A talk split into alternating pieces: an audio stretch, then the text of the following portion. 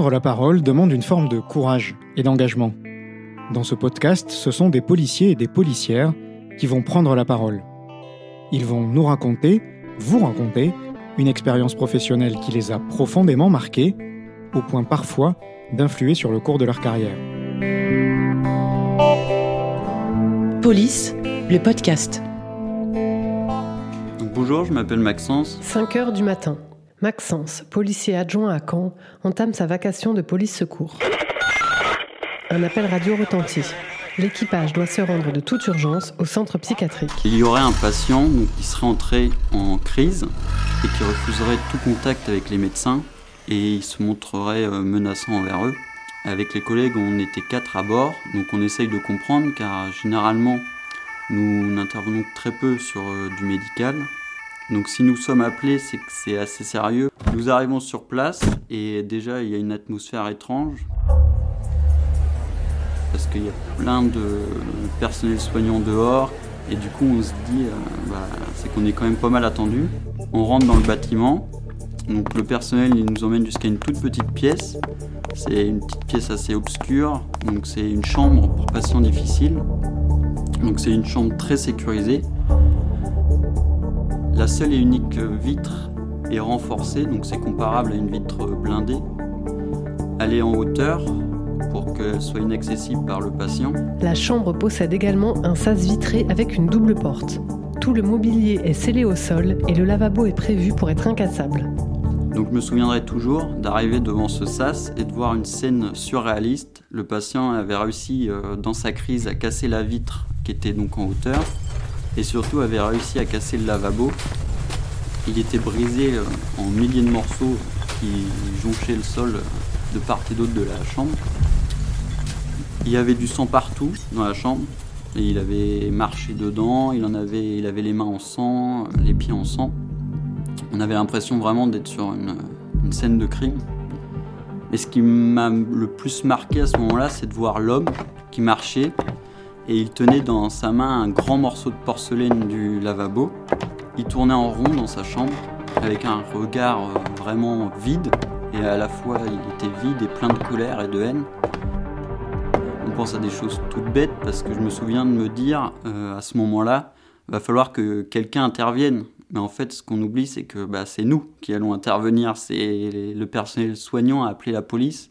Et la police, bah, c'est nous justement. Donc euh, on se dit avec les collègues que c'est nous qui allons devoir entrer dans cette chambre.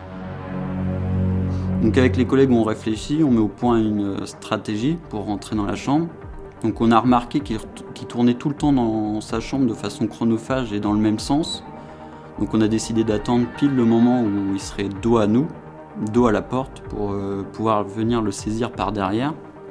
Un des collègues est porteur euh, du taser. Donc euh, le taser c'est le pistolet à impulsion électronique, donc pour pouvoir le neutraliser. Le problème, c'est que la pièce est trop petite pour utiliser le taser, parce que pour pouvoir utiliser le taser à distance avec les aiguillons, il nous faut une distance minimum. Donc on va devoir l'utiliser uniquement en contact, donc euh, on n'aura pas l'effet paralysant que procure le taser avec les ardillons. L'équipage décide de former une colonne dans le sas. En première position, le policier porteur du taser. En deuxième position, Maxence, puis leurs collègues. Il reste plus qu'une porte entre lui et nous, et franchement, je vous laisse imaginer la vague d'adrénaline qu'on ressent à ce moment-là. On va rentrer dans une pièce où on a une chance sur deux de prendre un morceau de porcelaine dans la trachée. C'était ma plus grande peur à ce moment-là. L'individu est dos à nous. Le moment est venu de rentrer. On rentre. On fonce directement sur l'individu, on le plaque. On lui enfin, je lui fais une clé de bras. Je me souviens que je faisais que regarder euh, la grande lame en porcelaine lui tape à plusieurs reprises sur la main pour lui faire lâcher le morceau de porcelaine. Il le lâche enfin, je le note.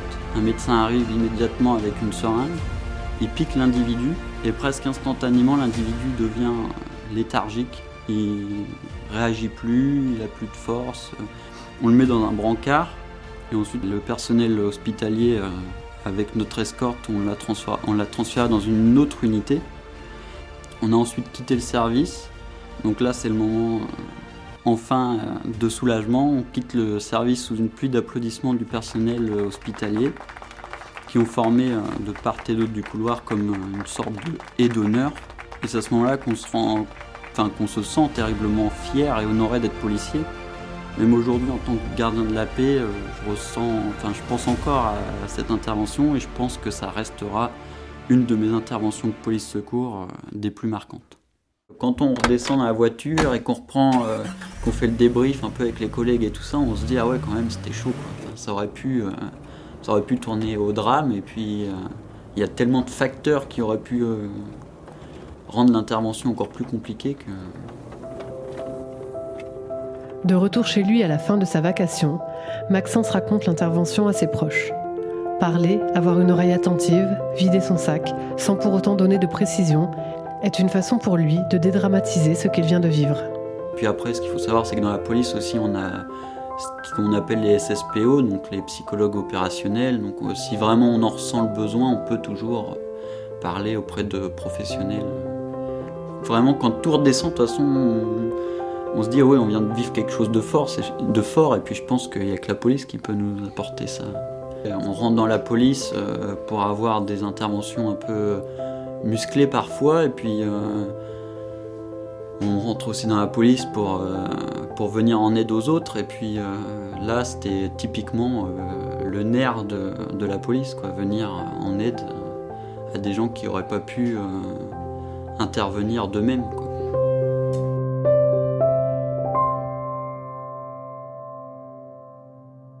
Police, le podcast, une émission à retrouver tous les 15 jours sur l'ensemble des plateformes de diffusion.